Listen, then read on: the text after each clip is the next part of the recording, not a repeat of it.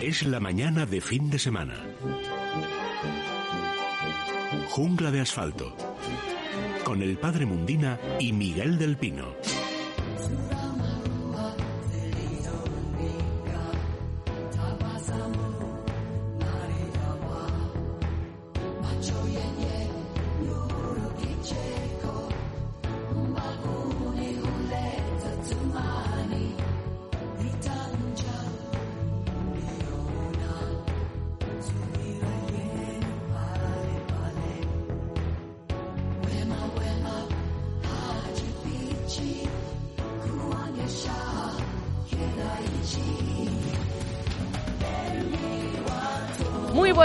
Días a todos. Son las 11 de la mañana, las 10 en Canarias. Estamos de vuelta con Jungla de Asfalto.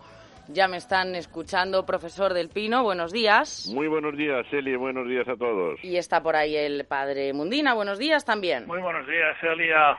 Bueno. Buenos días a nuestros oyentes también. Vamos a darle el teléfono a, a, los oyentes, precisamente, porque en la última parte del programa ya saben que nos dedicamos a todos ellos.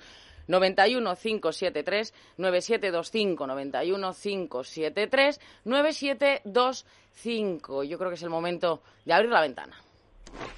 Es la mañana de fin de semana. Jungla de asfalto. Miguel, ¿con qué vamos hoy? Bueno, pues mira, quizá en la, en la semana más, más terrible, más triste desde el punto de vista político, ¿verdad? Buscando en Jungla de Asfalto eso que es nuestro espíritu, eso que quiere reflejar esa canción tan bonita que es nuestra sintonía, que habla de niños y que habla de optimismo, ¿verdad? Pues a ver si la biología nos ofrece algún, algo de esperanza, Eli, algo más bonito que lo que nos dicen los políticos. Y sí, hemos encontrado un rinconcito para la esperanza que es el siguiente. Lo encontramos en la evolución, en la propia evolución del virus, de las epidemias y en este caso de la pandemia, que es la siguiente. Vamos a ver. El virus es un parásito, y un parásito, como hemos dicho ya en algunas otras ocasiones, vive de alguien a quien hace, si me permitís el casticismo, al que hace la Pascua, ¿verdad? Pero cuidado, su intención no es matarlo, ni muchísimo menos. Si lo matara, pues es como si tenemos a alguien que nos va prestando dinero y que vivimos a su costa y lo matamos, pues lo negocio. No, se trata de que se mantenga vivo. El virus ha dado un salto. Este virus es, no cabe ninguna duda, una zoonosis, es decir, una enfermedad que ha pasado de un animal al hombre, en este caso de un animal salvaje o silvestre al hombre, y que todavía no tenemos identificado. Y seguramente pasará tiempo hasta que se le identifique. Un reservorio, la palabra no sé ni siquiera si figura en el diccionario, no es bonita, pero en inmunología y en parasitología se llama reservorio aquel animal o vegetal, puede ser una planta también, que almacena el parásito que lo contiene, que lo lleva, ¿verdad? sin manifestar síntomas, ¿verdad? Bien, pues todavía no sabemos cuál es el reservorio del virus, pero sí sabemos que saltó de un animal al hombre. A partir de aquí, el virus, la verdad es que el salto fue muy afortunado para él, porque se encontró con millones y millones y millones de, perdón, animales, considerándolos entonces a los humanos como tales, a los que poder parasitar. Para colmo, esos animales, vuelvo a pedir perdón, se mueven muchísimo, hasta vuelan, hasta en avión, no como lo saben, ¿no? Hasta vuelan en avión, ¿verdad? De manera que el virus encontró un auténtico primo, ¿verdad? Encontró a alguien que es muy numeroso, muy numeroso y que se mueve muchísimo. A partir de ahí, si esto se combina con que el virus ha demostrado un alto poder contagioso, un alto poder para diseminarse, pasar de unos seres humanos a otros, la pandemia estaba servida. Sin embargo, ahora ya sabemos, vamos conociendo, nos falta ver todavía, ¿verdad?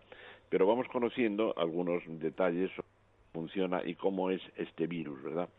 Entonces sabemos ya de él su alta capacidad de infectar, su alta capacidad de contagio. Y eso le ha permitido en muy pocos, en un tiempo breve, unos meses, porque quizás se conocía ya el tema por parte de China desde diciembre, por no decir antes, en muy poquitos meses conquistar el mundo. Ya sabemos lo que mata, mata mucho, ¿eh? pero cuidado, ha habido otras epidemias que han matado muchísimo más. ¿eh? Por ejemplo, la de la llamada gripe española, mal llamada porque no fue española, se originó en América. Sí, era porque la pre como no éramos beligerantes en ese caso, claro. neutrales, pues la prensa española publicaba sobre ello, ¿verdad? y tampoco lo supo desmentir. Estamos, ya, ya, ya, ya. No, de española nada. Sí, hijo, nos han caído siempre esos San Benito, la, Armada Invencible, la gripe española, bueno, bien, vale. El pupas, que diría un castizo, ¿verdad? El pupa que yo sí. Bueno, pues esa gripe, por cierto, recorrió un camino inverso a lo que suelen ser las epidemias normales de gripe, que suelen venir de oriente a occidente. Esta parece, digo parece con salvedades porque faltó mucho por conocer de ella también, se extendió de occidente a oriente. Bueno, pues volviendo a nuestro SARS-CoV-2 que ha provocado esta enfermedad, el COVID-19, eh, ha, ha, conseguido extenderse por todo el mundo en muy poquito tiempo. Y la pregunta era, ¿mutará? ¿Mutará?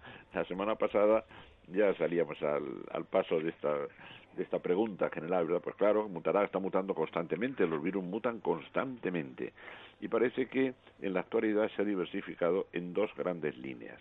Una de ellas, la segunda, que fue mucho más virulenta que la otra en algunos lugares y menos en otros. Es decir, ha habido también una influencia geográfica, no en línea recta, como dijo la señora Calvo, ¿eh? que los, los paralelos son arcos de circunferencia, línea curva por los paralelos. Pero bien, Dicho esto, ahora el virus no le conviene, si un virus tuviera inteligencia, y de hecho la evolución funciona de manera inteligente, a un virus no le conviene matar, es decir, no le conviene mutar hacia formas más agresivas, todo lo contrario.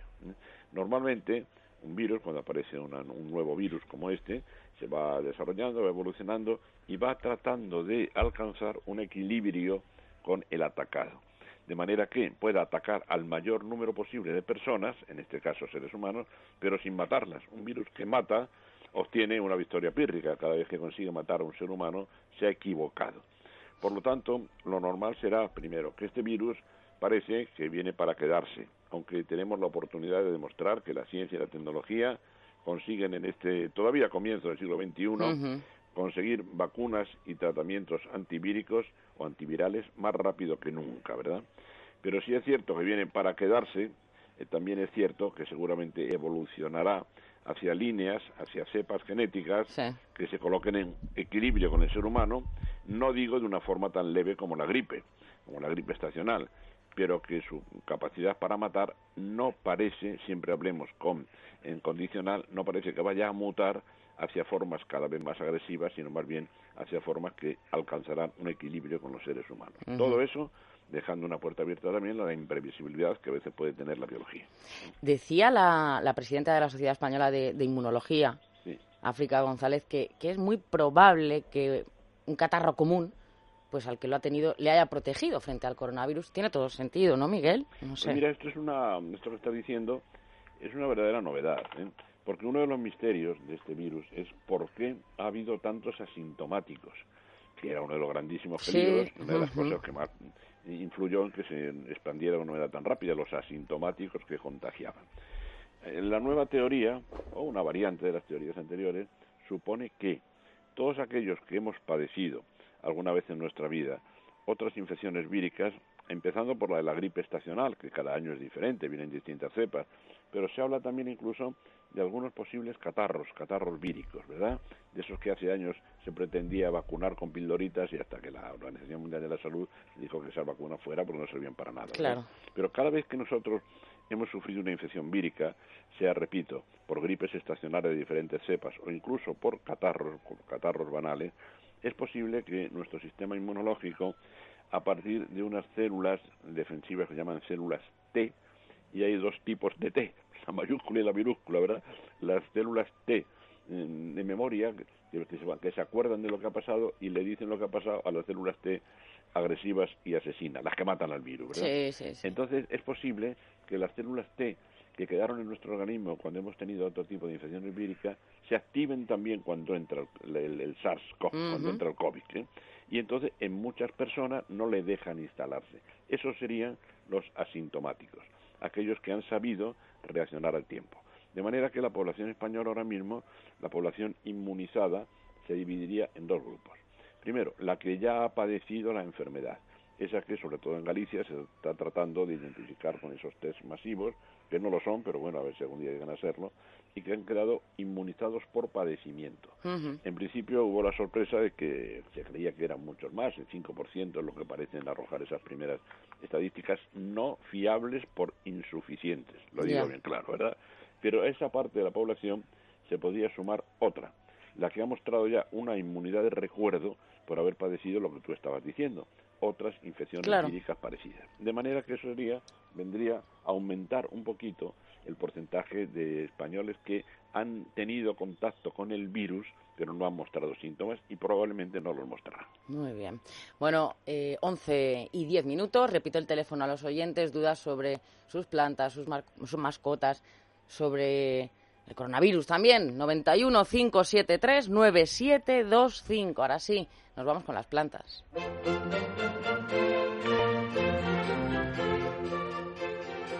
Jungla de asfalto, con el padre Mundina y Miguel del Pino. Padre, ¿con qué vamos hoy? Bueno, Elia, hoy vamos a continuar hablando de algo más bonito, digamos, y más, digamos, eh, eh, yo diría, soñador, por ejemplo, las rosas que en este momento pues alegran nuestros jardines. Hablamos de la rosa en su día en los orígenes de la rosa, generalmente de los rosales botánicos. Hablamos de la preparación de la tierra y también de características y criterios de elección de los rosales con sus distintas variedades modernas. Dejamos incluso para otoño, aunque hablamos de los trabajos del rosal ahora en esta época, pero dejamos para otoño lo que es la plantación a raíz limpia y la poda porque será en otoño cuando esto lo tengamos que comentar. Hemos hablado también de cómo nace un rosal o una rosa y hemos explicado la forma y manera de, de conseguirlo. También hemos dicho cuáles son las principales enfermedades de los rosales, porque las hay. Ayer hubo un programa en televisión que hablaban precisamente de las enfermedades de los rosales. Y hoy vamos a hablar, Elia, de algo que es muy hermoso. Nosotros teníamos en Valencia un magnífico jardín con unas 800 variedades de rosales en el Colegio de la Misericordia. Y el padre Blasco, que era un hombre con muchos detalles, pues había recogido infinidad de cosas porque todos los aspectos de la vida del ser humano, en todos los aspectos de su vida, en todos la rosa ha tenido algo que ver. Y por lo tanto, las gentes que venían, porque en esta época salían unos autocares, había dos, de ida, uno de ida y vuelta, que salían de la plaza llamada antes del caudillo, la plaza de la comunidad, y que venían directamente al colegio para disfrutar, digamos, de la magnífica rosaleda que teníamos en, una, en, la, en la mitad de la fachada de lo que era el colegio. Y que allí se recogía y que estaba en una especie de atriles, la gente tuviese a todos apuntando eh, las cosas bonitas de las rosas. Bueno, pues yo me hice con una colección de esas y hoy en algunas, por ejemplo, la rosa y los enamorados. La rosa asegura a Creonte que es el oráculo de los enamorados. Se hacía estallar un pétalo sobre la mano y si el pétalo se desgarraba, señal de que el amor era correspondido lo contrario era mal augurio para el amante. Ordalía que utilizan todavía los pastorcillos del mediodía de Francia.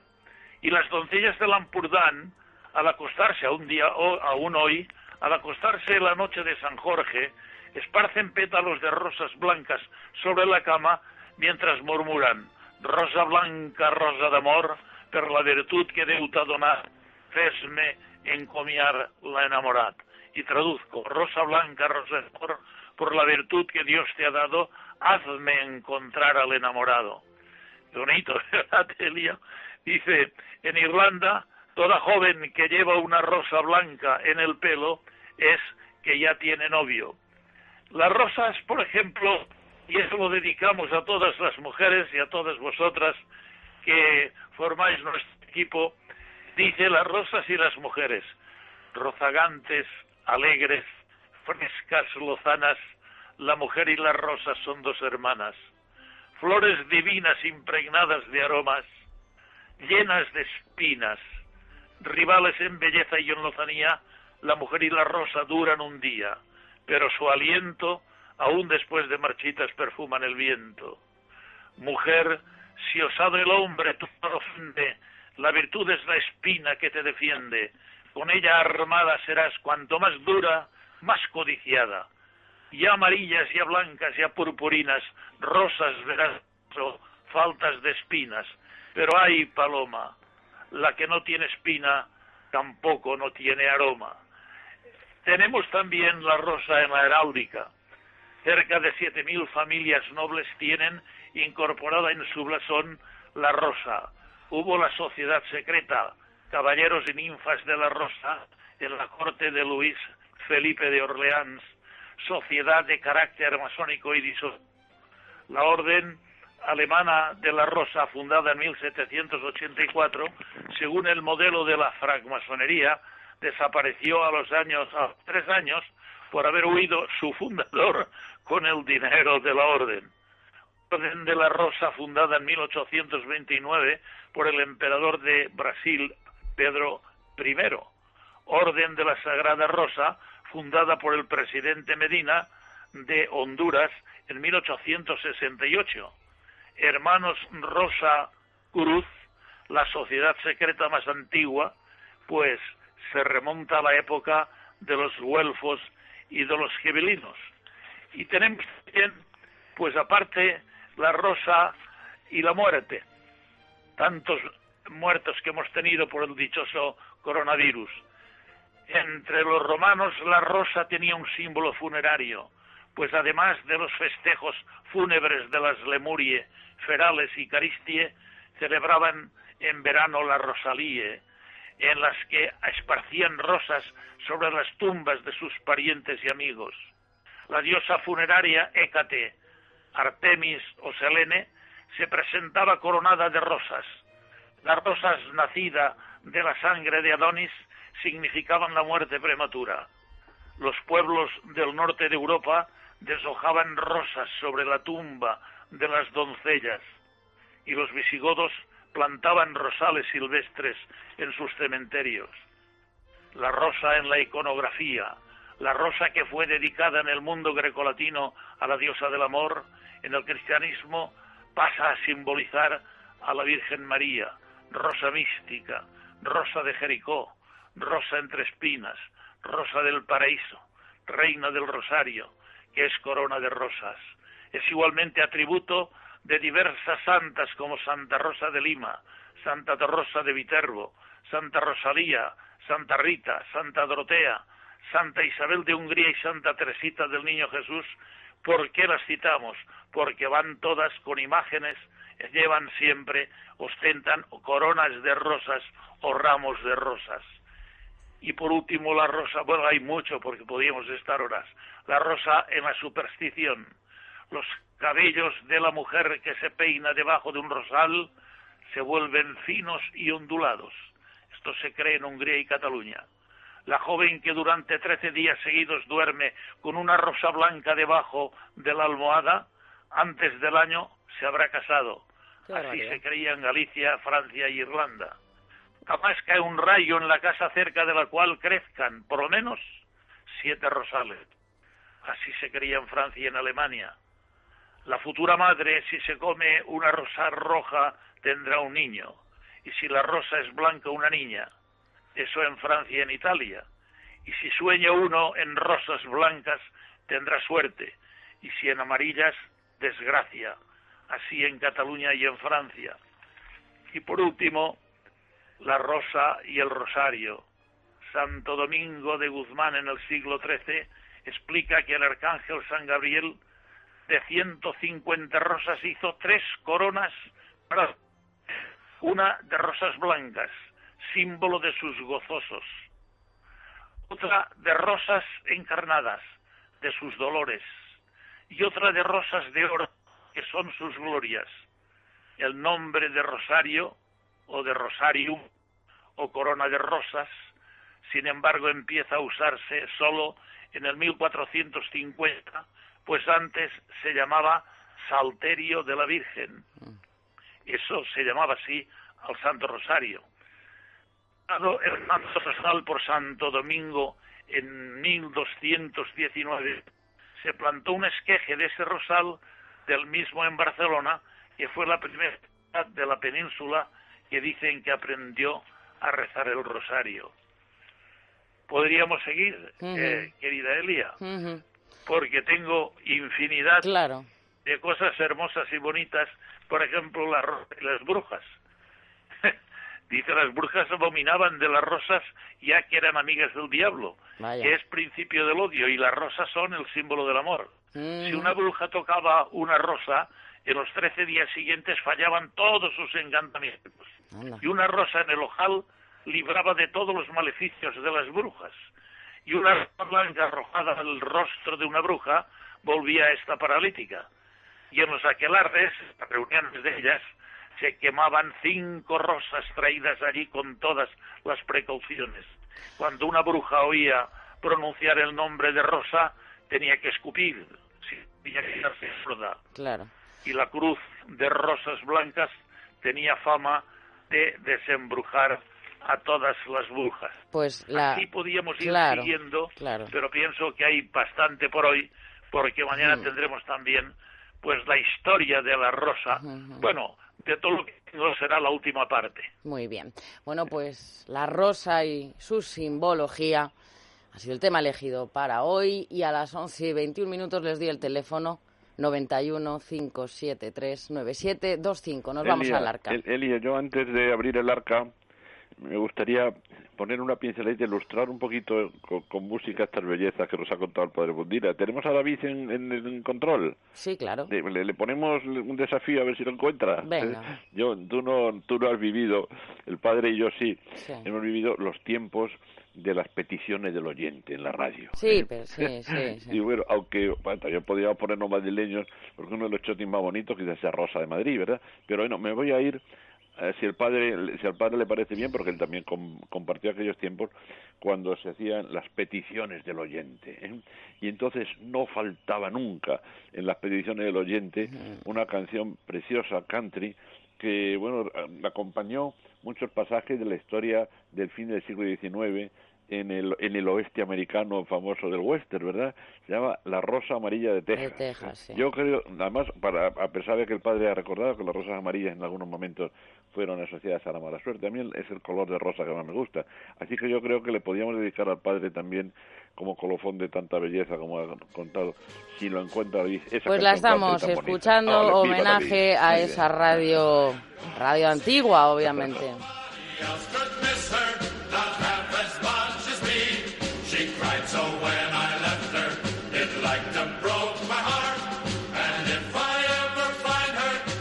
Venga, Miguel, pues con qué abrimos el arca. Con los sones de Rosa Amarilla de Texas abrimos otro, otra página muy amarilla también, porque los canarios eh, se asocian mucho al color amarillo, aunque el original es verde. El canario silvestre de las Islas Canarias, que se llamaba antiguamente verde gay, es un verde, un verde de, camuflaje, como gran cantidad de pájaros silvestres. El amarillo es uno de los mutantes que apareció al poco tiempo, pero hoy día muchas personas asocian el amarillo al canario. Vamos a ver, ¿cómo se va a aburrir, Elia, un naturalista confinado que tiene en su casa ahora mismo 130 canarios? ¿eh? La cosa está, está clara, ¿verdad? No, no solamente no me aburro, sino que me están alegrando la vida más que nunca, porque ahora estoy siempre pendiente del detallito, si le falta al uno pasta, no sé qué, de si María Teresa tiene ahí preparado el brócoli para molerlo y para ponérselo, que ella también me está ayudando en todas estas cosas, ¿verdad? Los canarios. Los canarios son hoy quienes entran en el arca, pero entran en el momento más bonito de, de su vida, que es el momento de la reproducción, ¿verdad? Donde se manejan muchos tópicos, por ejemplo, el canario canta como una fiera cuando está en celo y la hembra anda muy revolucionada. Bueno, se arranca, hasta llega a arrancarse plumitas si no le ponemos los materiales para hacer el nido y necesita calcio, que no se, por favor, que no se nos olvide eso, que se juega la vida. ¿eh? Hay que ponerle materiales para la calcificación. El hueso de jibia, que es como se llama vulgarmente el esqueleto interno de la sepia, los, los, moluscos tienen concha, sí, un caracol tiene concha, un almeja, un mejillón, pero los, vaya palabrota, cefalópodos, sería de patas en los pies, eh, patas en la cabeza, que, como son estos moluscos, ¿verdad? La sepia, el pulpo. Entonces tienen la concha en el interior del cuerpo y allí se encuentra cargada de calcio. Esa pluma, esa concha interna de la, de la sepia, es lo que le permite a las canarias tradicionalmente calcificar sus huevos, ¿verdad? A partir de ahí, la, la etología, el comportamiento de la reproducción es preciosa porque el macho, cuando ha tomado posesión de su jaula, dice, esta jaula es mía y aquí no entra, aquí no hay quien, no hay quien pise, ¿eh? pero claro, pisa la canaria. Y entonces el macho, y esto hay que interpretarlo como es, no como a veces lo imaginamos, el macho lo que hace es atacarla. Para el canario, cuando entra la canaria en su jaula, es un invasor, sencillamente hay que echar de allí. Y si nos fijamos detenidamente, sin prejuicios, sin pensar que le va a cantar como un trovador a su dama y tal, si lo miramos de verdad científicamente, lo que hace el canario es atacarla como una fiera. ¿eh? Y lo primero que tiene que hacer la canaria, la hembra, es inhibir esa agresividad. ¿Cómo lo hace? Vamos a ver, por, por malo y por bestia que sea nadie, lo peor que puede hacer, lo, lo más ignominioso es atacar a un cachorro, a una cría, ¿no? Entonces la hembra se disfraza de cachorro, se disfraza de pollito, pía, adopta actitudes muy parecidas a las infantiles y, al colmo, hasta pide comida, batiendo las alas. En el acto, la agresividad del macho se viene a cero y pasa a cambiar completamente de conducta. De la conducta de agresión pasa a la conducta de cortejo, para dar lugar a los momentos más bonitos que se pueden ver en la cría de los canarios y que yo muchas veces año tras año recomiendo que vean esto los niños en una casa, ¿eh? que se acabaron los tiradores y se acabaron las escopetitas de perdigones, como vean esto, ¿verdad? Entonces el macho da de comer a la hembra, la alimenta y ya inhibida la agresividad se dedican juntos a algo tan bonito como hacer el nido. Para eso hay que ponerles los materiales adecuados. Pelo de cabra desinfectado, se vende perfectamente en la pajarería con el nombre sí para aficionados de pelote. Si tiene calcificador, si tiene el pelote y si se le pone un ponedero, que los hay, antes eran metálicos casi todos, que tenían el, la virtud de poder servir en eternidad y nidada, por aquello del dichoso piojillo, ¿verdad? Hoy se emplean casi todos de plástico, no solamente lavable, sino también muy desinfectable, ¿verdad? Y a partir de ahí, el maravilloso espectáculo de la construcción del nido, hay machos tan buenos, fíjate que empezaron siendo agresivos y atacando a la hembra y terminan hasta por querer incubar ellos, ¿eh? hasta por querer relevarlos en la, en la labor de incubación. La hembra pondrá normalmente cuatro huevos en la media, pero pueden ser algo más, pueden ser cinco, seis y hasta siete.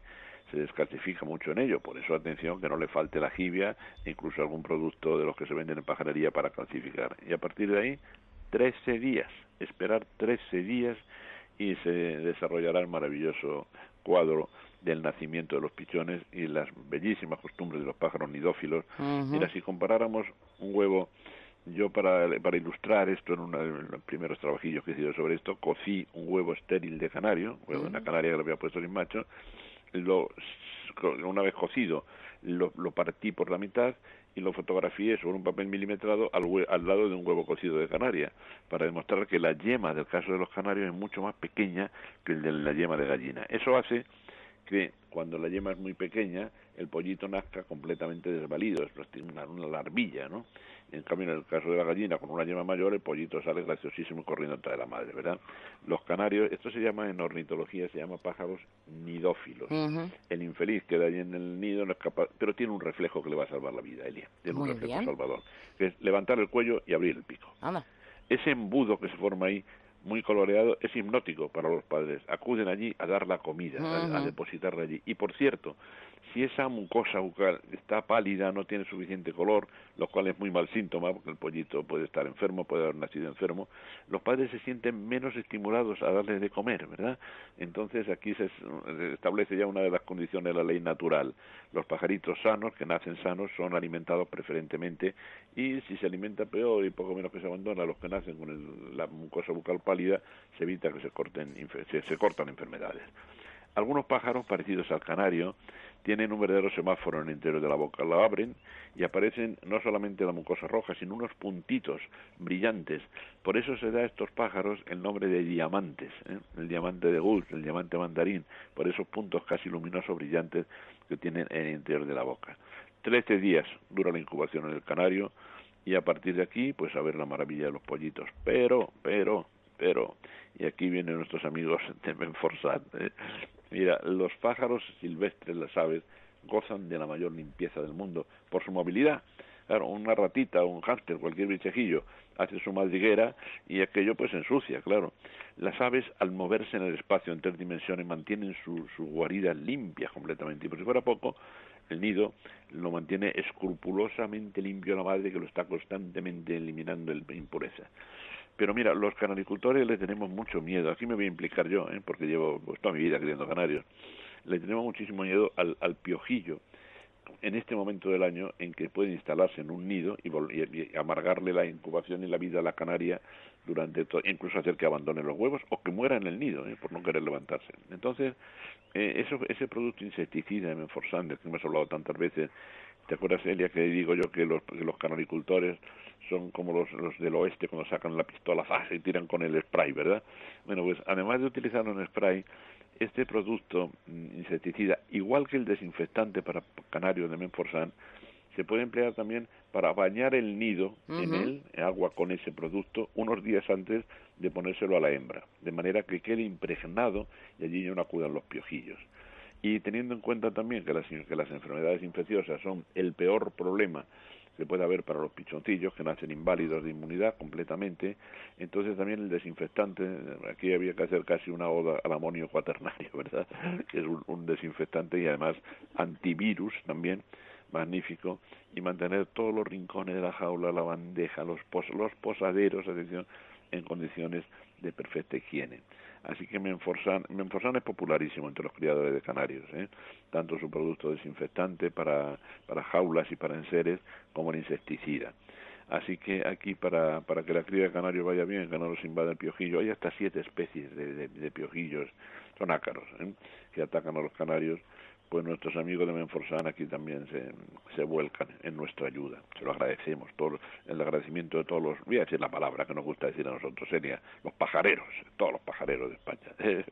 Así que este ha sido el arca de hoy, para una pareja de canarios criando y ya pues tenemos que hacerle sitio también el arca a los 10 o 12 pajaritos que vayan a traer al mundo durante la temporada. Claro que sí. Bueno, recordamos la web de Menforsan, www.menforsan.com. Un consejo para nuestros oyentes, seguro que muchos ya tenéis vuestro masical. Si aún no lo tenéis y padecéis picor cuando salís de la ducha o, habéis tenido que cambiar el calentador por culpa de la cal en el agua, escuchad esto porque os interesa. Estoy en lo cierto. Antonio Ruiz, buenos días. Hola Elia, muy buenos días. Pues está totalmente en lo cierto porque Masical es un pequeño dispositivo antical de tratamiento de agua que una vez que se coloca en la tubería central de nuestra vivienda consigue que las aguas duras se comporten como aguas más blanditas y eso hace que se minimice el efecto incrustante de la cal del agua, que se elimine toda la cal que se ha ido acumulando con el paso del tiempo, que las tuberías queden totalmente limpias de, cal y que podamos recuperar también ese caudal de agua perdido por culpa del exceso de cal, consiguiendo al mismo tiempo que la maquinaria que funciona con agua, como muchos de nuestros electrodomésticos, tenga menos averías y dure mucho más tiempo. Bueno, además se coloca en viviendas, comunidades de propietarios, cafeterías, en piscinas, podemos colocarlo en muchísimos sitios lo, podemos colocar, el usuario lo, adapta en medio minuto para mejorar toda la calidad del agua de toda nuestra vivienda, para que por cualquiera de, nuestros grifos podamos eh, consumir el agua ahora mucho mejor, para que podamos disfrutar de una ducha, un baño mucho más relajante ahora, sin que notemos ese picorcito, esa sequedad en la piel, en el cabello, ahora queda el cuerpo más hidratado, el cabello queda mucho más suave y sedoso, y se acopla sin obras, ni herramientas hay que usar para colocarlo en la tubería central, lo hace, como digo, el usuario, es muy fácil, viene perfectamente indicado, dura toda la vida y si durante el primer año, por el motivo que sea, no le interesa, hay una garantía de devolución de un año entero para recuperar su dinero.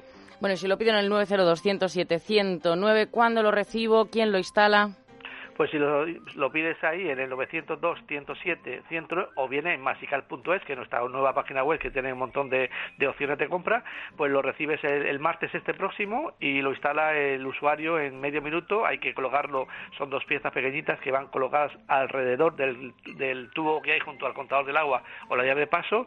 Viene perfectamente indicado, incluso si tenemos código QR, lector de código QR, podemos acercarlo a la, a la información que, que enviamos con el Masical. Se pega un vídeo de instalación y en el mismo móvil podemos ver cómo, se coloca, pero es sumamente sencillo. Oferta para nuestros oyentes. Pues vale 99, pero lo hemos rebajado a 82. 82 euros nada más, Elia. Aprovechese ahora, es el momento para que llame al 902-107-109, reciba dos masical por ese importe, por 82 euros, más el economizador de electricidad gratis y no paga gasto de envío que van gratis. Masical.es o 902-107-109. Venga, pues marquen ahora mismo 902-107-109, Masical 902-107-109. Gracias, Antonio. Un saludo, buenos días.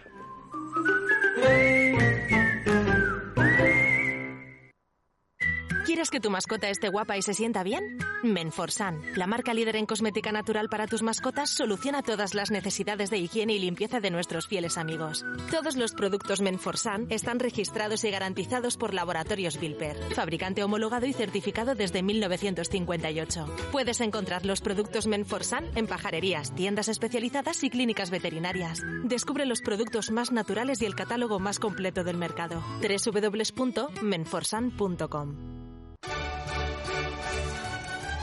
Queridos amigos de música y letra, estamos en las fechas de las fiestas de San Isidro, aunque no estemos para fiestas, si queremos dedicar un programa, como hacemos todos los años, a la música de Madrid, la música culta, Boccherini, la retirata nocturna, los grandes compositores Granados, Albéniz y también una obra deliciosa, popular, El barberillo de lavapiés de Barbieri.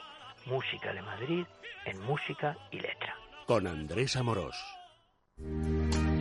¿Sabías que en tu casa hay cinco veces más contaminación que en el exterior? Respirar es vital, pero respirar bien nos hace vivir más tiempo y mejor. Ahora lo puedes conseguir con Bio, el sistema de tratamiento integral del aire que elimina virus, bacterias y aquellas diminutas partículas tan dañinas para la salud. Si padeces alergias, EPOC, apneas, insomnio, te levantas cansado o quieres evitar contaminarte de virus y bacterias, llama y pide información en el teléfono gratuito de BIU 900 730 122. Cuídate y cuida de tu familia 900 730 122. BIU 900 730 122. Colacel Antiox es el antioxidante más eficaz. Para la piel y articulaciones. Y lo demostramos. Aporta proteína de colágeno que aumenta la masa muscular y vitamina C que potencia la formación de colágeno. Y es realmente eficaz porque se asimila más del 90% de sus componentes. Colacel Antiox, mucho más que colágeno. Mundo Natural. ¿Quieres que tu mascota esté guapa y se sienta bien? Menforsan, la marca líder en cosmética natural para tus mascotas, soluciona todas las necesidades de higiene y limpieza de nuestros fieles amigos. Todos los productos Menforsan están registrados y garantizados por Laboratorios Bilper, fabricante homologado y certificado desde 1958. Puedes encontrar los productos Menforsan en pajarerías, tiendas especializadas y clínicas veterinarias. Descubre los productos más naturales y el catálogo más completo del mercado. www.menforsan.com Recuerda, con Mundo Natural tus complementos alimenticios, alimentación bio y cosmética natural en tu casa en 24 horas. Pedidos en parafarmaciamundonatural.es y por compras superiores a 70 euros regalo seguro.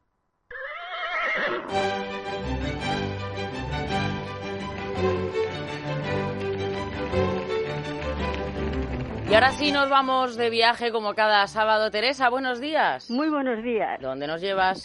Pues hoy nos vamos todavía con la imaginación a la isla de Lanzarote. Muy bien. Pues la allí. más oriental del archipiélago Claro. canario. ¿eh? ¿Decías algo, Elia? No, nada, nada. No. Conocida como Isla de los Volcanes por su actividad volcánica de principios del 18. Al norte de la isla se encuentra el Cabo Fariones y al sur la Punta del Papagayo, al este su capital, Arrecife. Un estrecho llamado Río separa Lanzarote de la isla La Graciosa, donde se han localizado interesantes restos arqueológicos, anclas y pecios sobre todo. La Graciosa es la isla menos habitada de Canarias, a la vez forma parte de otro archipiélago, el Chinijo. Chinijo significa pequeño en el vocabulario de Lanzarote, con cuatro islotes no habitados, Alegranza, Montaña Clara, Roque del Este y Roque del Oeste. El archipiélago Chinijo tiene un alto valor medioambiental, es un espacio natural protegido y con sus 700 kilómetros cuadrados se considera la reserva marina más grande de la Unión Europea. También es zona cepa a partir de 1997, especial zona de especial protección para las aves, como todos nuestros amigos saben. Lanzarote es reserva de la biosfera de la UNESCO desde 1993. Su nombre deriva del navegante genovés Lancelotto Malacello, que desembarcó en la isla en el siglo XIV. La población aborigen era de origen bereber, procedente del norte de África, y habría llegado hacia el siglo X Cristo. La isla se conquistó en 1402 por los mercenarios Jean de Betancourt y Gadifer de la Salle para Enrique III de Castilla. Las características clima subtropical, vientos alisios, lluvias escasas, debido en parte a su orografía sin grandes alturas. Peña del Chache, 671 metros, el pico más alto. Recursos, agricultura, viticultura, pesca y turismo. Arrecife fue primero puerto de relevante eh, actividad comercial, exportando productos de la isla, barrilla, para la obtención de sosa y cochinilla del carmín para las tintes, entre otros productos. Su creciente desarrollo hizo que pasara a ser capital en la segunda mitad del XIX, antes lo fue Teguise. Arrecife está en la zona del Charco, una laguna marina que se adentra en la ciudad, y aquí se encuentran los monumentos principales. Parroquia de San Ginés, Castillo de San Gabriel, Museo Arqueológico y Etnográfico. En la actualidad los puertos son dos, uno pesquero y el otro comercial y turístico. El cercano Castillo de San José alberga un museo de arte contemporáneo. Destacamos estas visitas, además de Arrecife, Parque Nacional de Timbanfaya, al oeste de la isla, interés geológico, bellos y sorprendentes paisajes, mar de lavas, mm, también interés botánico y faunístico. Plantas y animales se han adaptado a las difíciles condiciones, suelo árido, cuevas, lapilli, son cenizas volcánicas especies endémicas y protegidas, diferentes líquenes, tabaiba dulce, pues me permito decir euforbia balsamífera, que, es que como hay muchos nombres que son locales, pero bueno, pues para que la localicen es una euforbia, es el nombre botánico.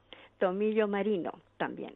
Fauna, invertebrados, reptiles como el lagarto atlántico, aves, eh, pardelas, eh, cenicienta y chica, paíño de madeira, mamíferos, conejo, erizo marino, musaraña canaria, pues entre otros. Aría, con H, Aría, en el norte de la isla, Valle de las Mil Palmeras, esta es otra otra localidad y otra zona que deberíamos visitar, claro que sí. Precioso pueblo, Casa Museo de César Manrique, ya saben, arquitecto, eh, eh, escultor, artista de, la isla, lanzaroteño. Inglés, Iglesia de la Encarnación, Ermita de San Juan Bautista, Volcán de la Corona, Cueva de los Verdes y Los Jameos del Agua. En los jameos cuevas naturales producidas por el hundimiento del techo de un tubo de lava, admiraremos la armonía entre naturaleza y arte con la arquitectura creada por César Manrique. En la laguna interior, de agua salada, habitan unos cangrejos endémicos, ciegos y albinos. Al norte de Aría tenemos las peñas del Chache, que hablábamos hace un momento, mm, para la, la observación de estrellas desde el mirador, observación nocturna. Villa de Teguise, otra localidad, en el centro norte de la isla, a los pies de la caldera de Guanapay, ciudad señorial declarada conjunto histórico-artístico. A ocho kilómetros está Guatisa, chumberas para cultivar la cochinilla y jardín de cactus, ideado por César Manrique. A 13 kilómetros, la costa Teguise nos brinda sus playas y la práctica de deportes acuáticos, especialmente el windsurf. Es una referencia a Lanzarote para el windsurf, precisamente el, windsurf, porque los, los alisios, los vientos y la fuerza del agua hacen que este deporte se pueda practicar quien sepa y pueda. Claro, claro. Pero es referencia mundial. Gastronomía, gofio, harina de maíz molida, eh, salsas, el mojo verde con cilantro, el mojo rojo con pimentón, la papa arrugada y pescados en Lanzarote, atún y charne.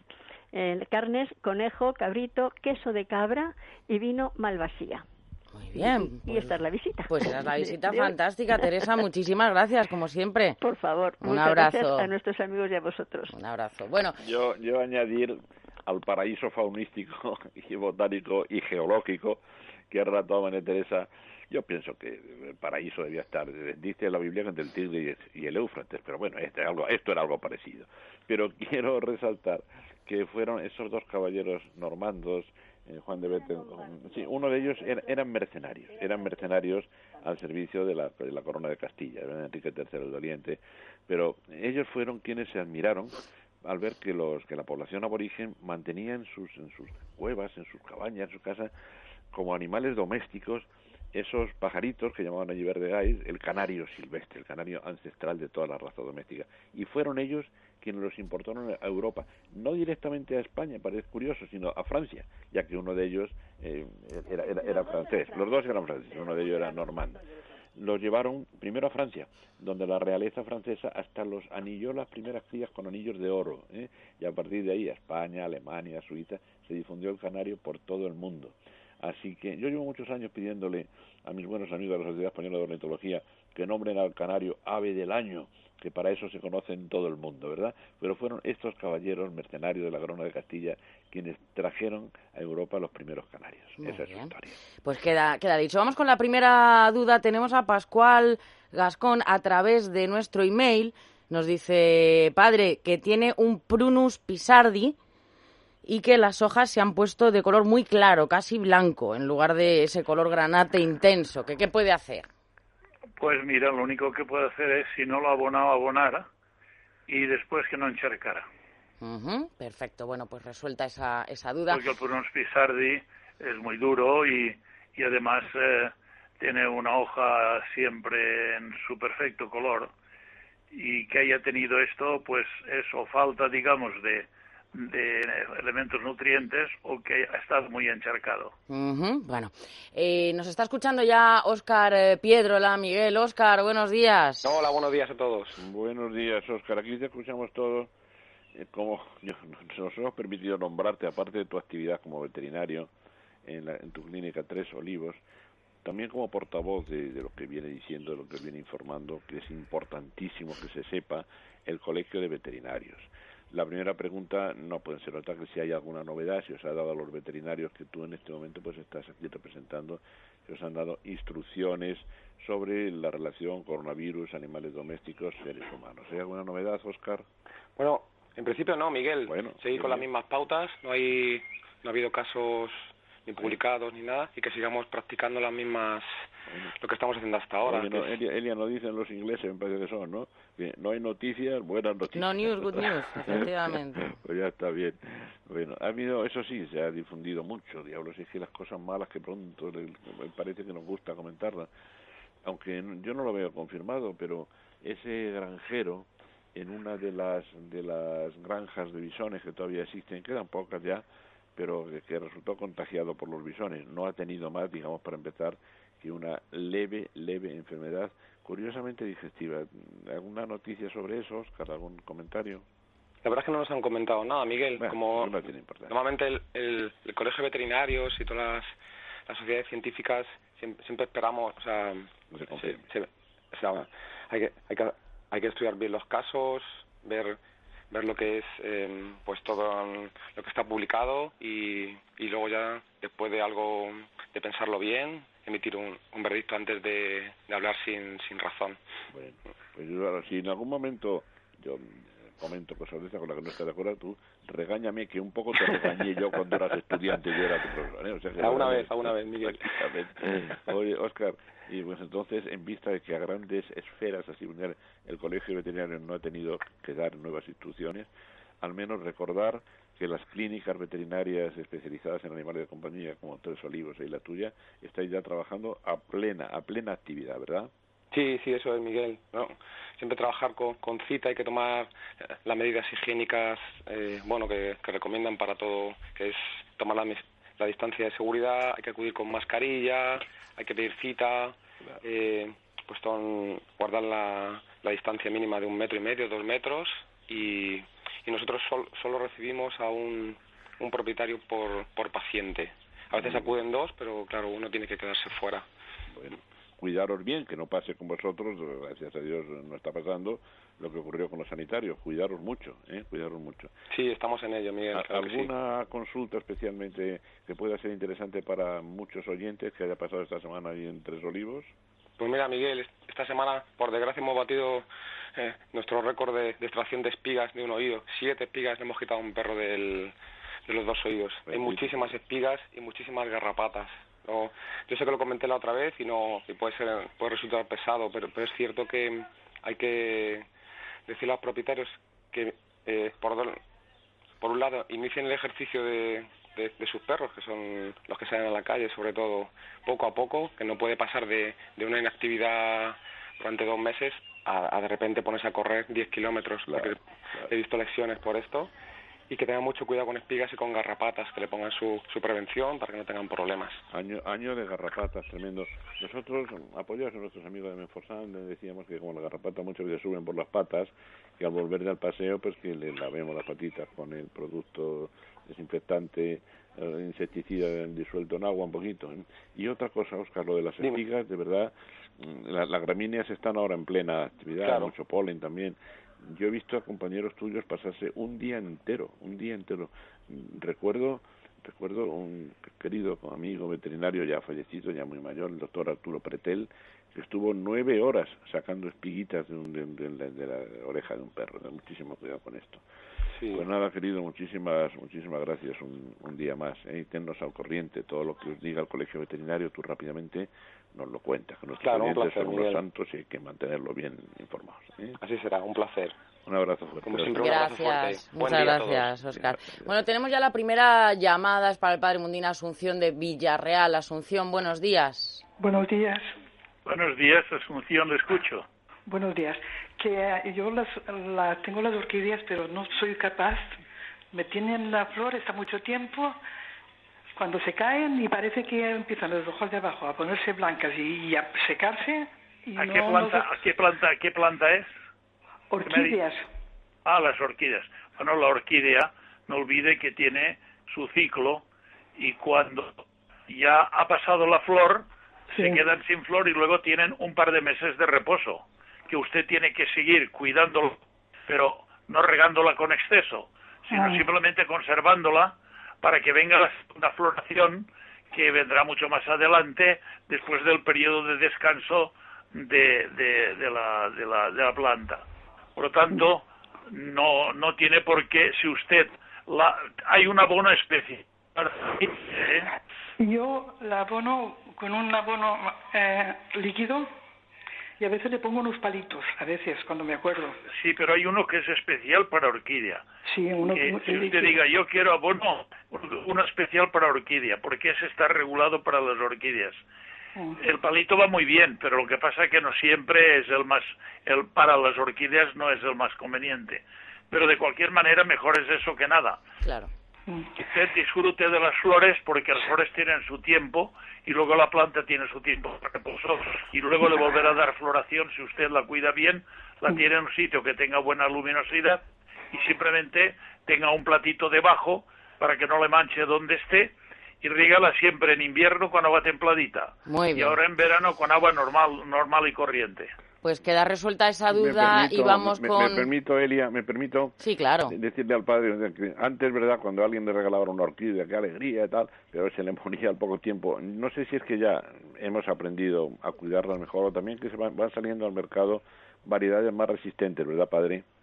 Sí, pero por otra parte, eh, cuando le regalan a uno una orquídea, no sabemos el tiempo que la han tenido en, en la floristería. Claro claro, claro. Pero bueno, siempre es un regalo. que es muy importante saber cuándo ha florecido, cuándo ha salido esa flor.